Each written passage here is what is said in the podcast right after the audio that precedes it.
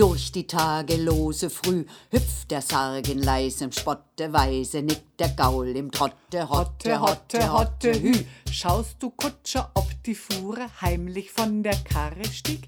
Reckt sich eine Hand zum Schwure, keine Not, Tod ist tot. Du deutsche Republik der verlorenen Liebesmüh singt der Erbenchor bigotte Trauerpsalmen an der Grotte. Hotte, Hotte, Hotte, Hü. Durch die letzten Tagesblätter rauscht die welke Politik. Kreise schauen nach dem Wetter. Gibt es Putsch? Futsch ist Futsch. Du deutsche Republik. Träne, Rinne, Regensprüh, Ringelreihen, tanzt die Flotte, opportune Würmerrotte, Hotte, Hotte, Hotte, Hotte, Hotte, Hotte, Hotte, Hü. Würmer nur, nicht Barrikaden, feiern heute ihren Sieg. Nicht Proleten, fette Maden, halten Schmaus. Aus ist aus. Du deutsche Republik. Durch die tagellose Früh, stallwärts Zottel, Kutscherslotte schüttelt ihre Sorgenzotte. Hotte, Hotte, Hotte, Hü. Doch dem Kutscher Traum verfallen klingt's wie Militärmusik und er lässt die Peitsche knallen. Schimmelt sie! Hotte, Hü. Du deutsche Republik. Ein Leichenwagen fährt vorüber. Walter Mehring schrieb dieses Stück 1931. Er war Schriftsteller und Kabarettist. Und als er nach langer Odyssee aus Flucht, Gefangenschaft in französischen Lagern und Exil in USA nach Kriegsende in seine deutsche Heimat zurückkehrte, fanden seine Gedichte, Lieder, Balladen, Romane und Theaterstücke kein Echo mehr. Er führte ein einsames Leben im Münchner Carlton Hotel und in einem Hotel in Zürich, wo er 1981 starb. Die ganze Heimat und das bisschen Vaterland, die trägt der Immigrant von Mensch zu Mensch, von Ort zu Ort, an seinen Sohlen, in seinem Sacktuch mit sich fort. Albträume kennen die Menschen in allen Zeiten. Damals hatte der Albtraum einen Namen und ein Gesicht. Elisabeth Castonier erzählt uns keinen Traum, wenn sie über die Schwierigkeiten als Schriftstellerin in der NS-Zeit berichtet. In einem Fragebogen vom Schutzverband deutscher Schriftsteller, der dann unter Goebbels in Schrifttumskammer verwandelt wurde, gab sie an, dass sie einen halbjüdischen Vater hatte. Sie erhielt eine Mitgliedskarte mit der Nummer 4597 sowie eine Anstecknadel mit dieser Nummer und der Aufforderung, sie stets zu tragen. Was sie nicht wusste und erst später erfuhr, als Redaktionen die Angabe ihrer Mitgliedsnummer forderten und ihre Arbeiten daraufhin ablehnten, Mitglieder, deren Nummer mit 45 begann, waren als Verbotene auf Listen gesetzt und hatten zudem erhöhte Beiträge zu zahlen. Und auch eine Kollegin berichtet von Schwierigkeiten. Herminia zur Mühlen. Sie hatte bereits früh den wachsenden Nationalsozialismus kritisiert. 1932 wurde sie von ihrem Verleger gedrängt, ihre öffentlichen Äußerungen zu korrigieren und ebenso ihre Mitarbeit an den Emigrantenblättern einzustellen, falls sie in Deutschland weiterhin veröffentlichen wolle, wie Thomas Mann, René Schickele, Alfred Döblin und Stefan Zweig. Sie weigerte sich, was schließlich zur Kündigung ihres Vertrages führte und 1933 zur Flucht nach Wien, dann über Bratislava nach England wo sie 1951 verarmt starb. Ihr Nachlass gilt als verschollen. Für den Mut zu Standvermögen, selber zu denken und aufzubegehren, zahlten jene fast vergessenen Schriftstellerinnen und Schriftsteller mit ihrem Leben oder starben aus dem Land vertrieben irgendwo im Exil des Hungers oder fristeten dort im besten Fall ein einsames, notdürftiges Dasein. Weiß man denn, wie weit alles Streben nach Macht enttäuschter Liebe entspringt? Die Diktatur als Rache des verletzten Selbstgefühls? Das fragte sich einst Armin T. Wegner, ein Schriftsteller, der sich gegen jedes Unrecht warf. Sein Einsatz hatte einen Leidensweg durch sieben Gefängnisse und drei Konzentrationslager zur Folge. Ein echter Widerstandskämpfer. In einer Denkschrift gegen den Krieg hatte er bereits 1914 ein vereintes Europa gefordert.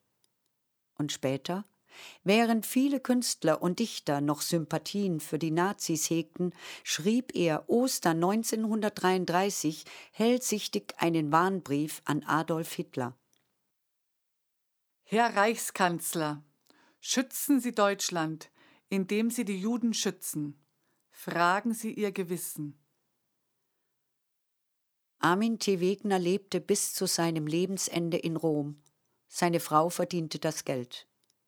Und bis kurz vor seinem Tod in hohem Alter, unfähig, das Schreiben wieder aufzunehmen, saß er tatenlos Tag aus, Tag ein am Schreibtisch und wartete auf den erlösenden Moment, die Gedanken mögen die Hand in Bewegung setzen lähmende Hoffnungslosigkeit hielt ihn in unüberwindbarer Starre gefangen. Was alles hatte er in früheren Jahren unternommen, auch schon im Ersten Weltkrieg, die Menschen und die Regierenden wachzurütteln. Der Lohn? Gefangenenlager und Folter und dann vergessen. Und es gibt viele andere. Maria Leitner oder Jo Mihaly oder Erich Mühsam.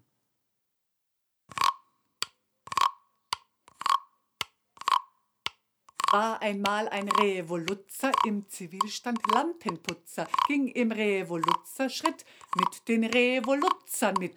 Und er schrie, ich Revolütze, und die Revoluzzermütze schob er auf das linke Ohr, kam sich recht gefährlich vor.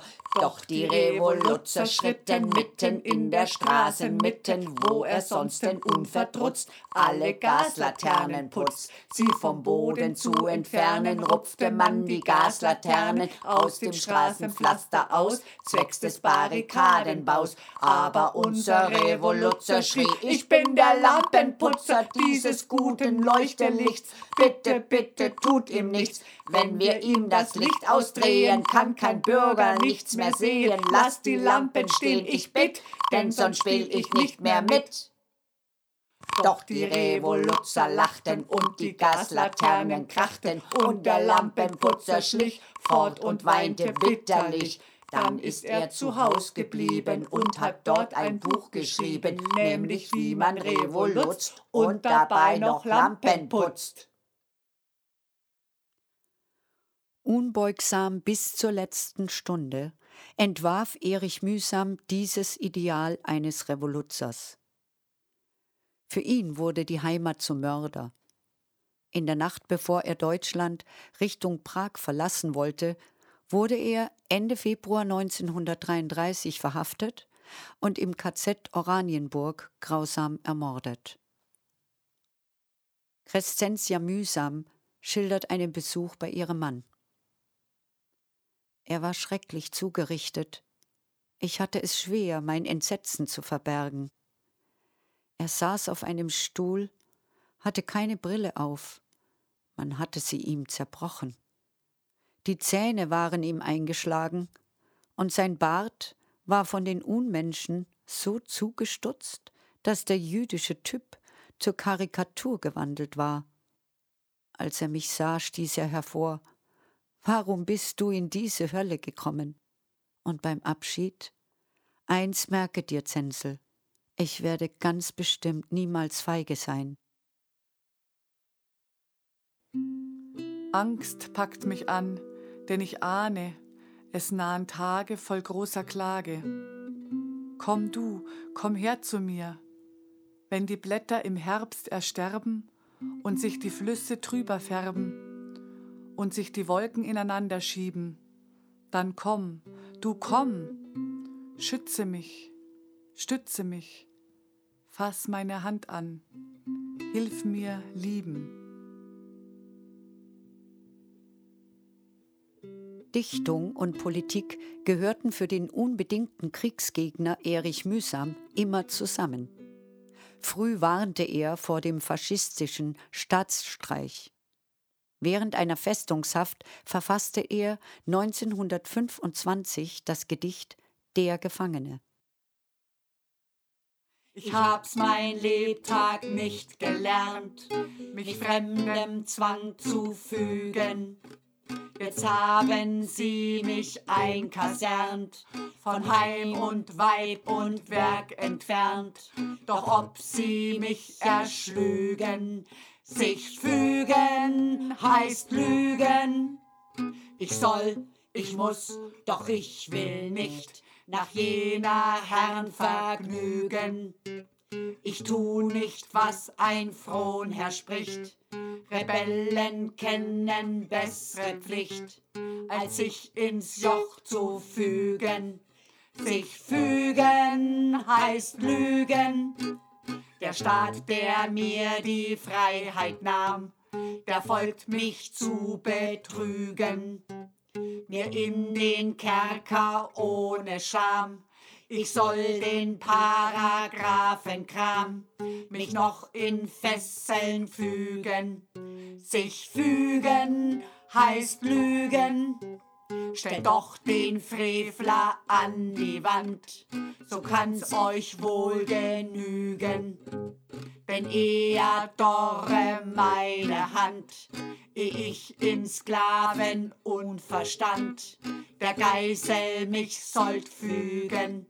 Sich fügen heißt lügen, doch bricht die Kette eins in zwei, darf ich in vollen Zügen die Sonne atmen. Tyrannei! Dann ruf ich's in das Volk, sei frei! Verlern es dich zu fügen. Sich fügen heißt lügen. Wir schreiben Wachsplatten.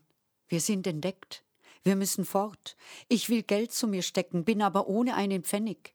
Ich renne los, wie ich bin, einer hinter mir her. Er sieht aus wie ein Hundefänger. Ich halte, wohl um mich zu beruhigen, alle meine Verfolger für Hundefänger. Straßen auf und ab. Endlich komme ich an einen kleinen Hafen. Ein Boot nimmt mich auf. Ruhe, Rudern, wundervoll. Die Kameraden von den Wachsplatten sind auch im Boot. Einer sagt, entweder wir halten uns im Hafen oder wir müssen übers Meer nach China. Und dann kommen wir als Chinesen getarnt zurück. Die Traumsammlerin Charlotte Behrath hat diesen Traum notiert. Der Albtraum einer Frau, deren Mann ein Widerstandskämpfer und dessen Untergrundarbeit entdeckt worden war. Was gibt es alles zu entdecken in diesem Brandloch? Dieses dunkle Nichts mit einem krustigen Rand, der ein Erbe aus der Vergangenheit markiert. In diesem schwarzen Loch sitzen sie noch immer gefangen, die Ahnen unserer Kultur, einst geächtet für ihre freien, mutigen Gedanken, heute vergessen aus blinder Furcht zurückzublicken die Kriterien, damit ein Buch einst auf dem Scheiterhaufen, ein Autor im KZ landeten, reichten weit über den Judenstern hinaus. Man wollte sie nicht, die anders und frei, eigenständig und alternativ dachten und denken wollten. Linke, Kommunisten, Pazifisten, Juden, Christen, zum Christentum konvertierte Juden, Religionslose, Künstler. Sie hatten bereits früh zum Aufwachen gerufen. Aber wir wissen ja, wie das ist. Danach will man nichts mehr von dem Schrecken hören und dreht sich um Richtung Zukunft, den Schwur auf den Lippen schnell zu vergessen. Versäumt aus der Vergangenheit zu lernen, ist auch das wichtigste Vergessen. Wachsein. Immer und in allen Zeiten. Denn der Teufel kommt nie im gleichen Kostüm. Merkt ihr nicht? Eine ganze Industrie schluckt die dicken Gelder, treibt die Preise hoch, denn sie hat die Kohlenfelder. Sie kann schröpfen und sie schröpft euch, die Konsumente. Von dem Geld euch abgeknöpft zahlt sie die Agenten. Presse, Kinos, süß gemischt. Merkt ihr nicht? Käseblätter schelten brav auf die Republike und es tapst das deutsche Schaf nach der Pressmusike. Weil, Weil der Bauer profitiert von den Feldgewächsen, loben Filme wie geschmiert. Friederikus Rexen. Warum wird das aufgetischt? Merkt ihr nicht? Was mit offenen Mäulern prahlt, wir, wir sind die Stärkern, das ist alles bar bezahlt und von euren Merkern. Vorn der Militärsoldat und die Ideale, hinten steht ein Syndikat, zahle, Dummkopf, zahle. Von der Welt könnt ihr nichts wissen, ach, wie seid ihr angelogen, und sie zahlen blutge Zinsen, und die Bauernfänger grinsen, weil ihr alldeutsch aufgefrischt. Merkt ihr nicht? Merkt ihr nicht? So fragte Kurt Tucholsky, als er noch zornig war. Der Schriftsteller verlor seinen Zorn, seine Heimat und zuletzt die Hoffnung. 1933 wurden seine Werke von den Nationalsozialisten verbrannt, er selbst aus Deutschland ausgebürgert und verfemt. Krank und von den politischen Verhältnissen in Deutschland deprimiert, nahm er sich 1935 in Schweden das Leben. Das Drama hat sich über den ganzen Erdball gestülpt. Viele konnten fliehen. Joe Lederer nach Shanghai, auch Max Mohr, Gustav Regler nach Mexiko, Elisabeth Castonier, Herminia zur Mühl nach England, Charlotte Berath, Mascha Kaleko nach New York, Kurt Tucholsky nach Schweden. Und wie viele haben sich im Ausland, trotz der Rettung, dann doch umgebracht? Und wie viele, die weiterlebten, gelähmt, zerbrochen, vernichtet bis zu ihrem Lebensende, unfähig in den Schoß der Normalität zurückzukehren? Und wie viele sind dageblieben mit ihrer einsamen Hoffnung, die sie mit ihrem Leben bezahlten? Es ist lange her, heute sind sie alle tot, aber haben sie ihren Frieden gefunden? Ist es nicht längst an der Zeit, uns vor ihnen zu verneigen?